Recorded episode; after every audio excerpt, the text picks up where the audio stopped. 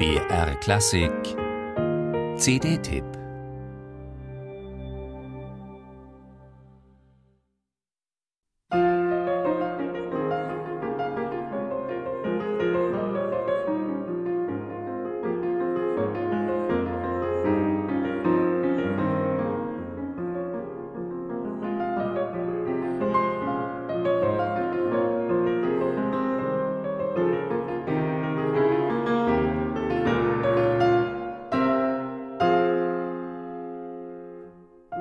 Gewiss, beim ersten Hören klingt dieses kleine Klavierstück weder besonders spektakulär noch nach Musik von romantischem Gestus.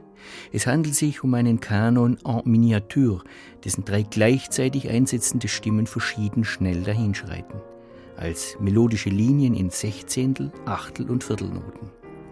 Eine Kontrapunktstudie in altmeisterlicher Manier, die Sophie Mayuko-Vetter ins vortrefflich komponierte Programm ihrer neuen CD mit Klavierstücken von Johannes Brahms aufgenommen hat. Neben einigen weiteren Miniaturen ohne Opuszahl findet sich erstmals eingespielt auch das 2012 wiederentdeckte Albumblatt A-Moll aus der Feder des 20-jährigen Komponisten.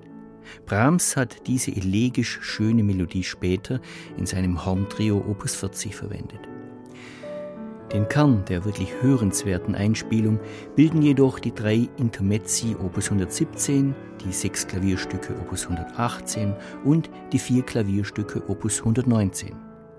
Sophie Mayuko-Vetter hat die Zyklen in umgekehrter Reihenfolge angeordnet, was der Abfolge ihres Programms einen feinen Zug geheimer, aber unterschwellig spürbarer Irritationen verleiht.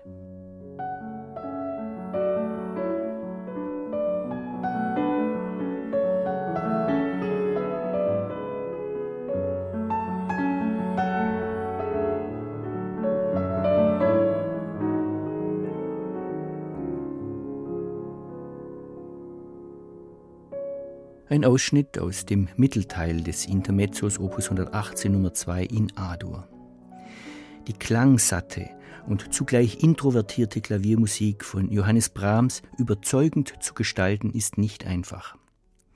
Hier ist eine Virtuosität gefragt, die nicht in äußerlich glitzerndem Figurenwerk ihre Bestätigung suchen möchte, sondern die zu sich findet im Entfachen einer unterschwellig bewegten Glut.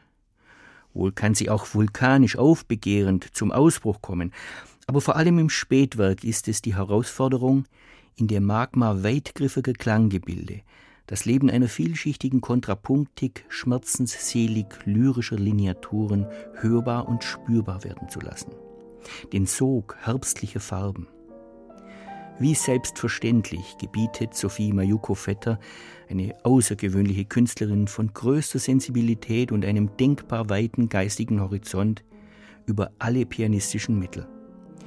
Lesenswerte Booklet-Notizen von Peter Gülke runden die sehr geglückte Produktion ab.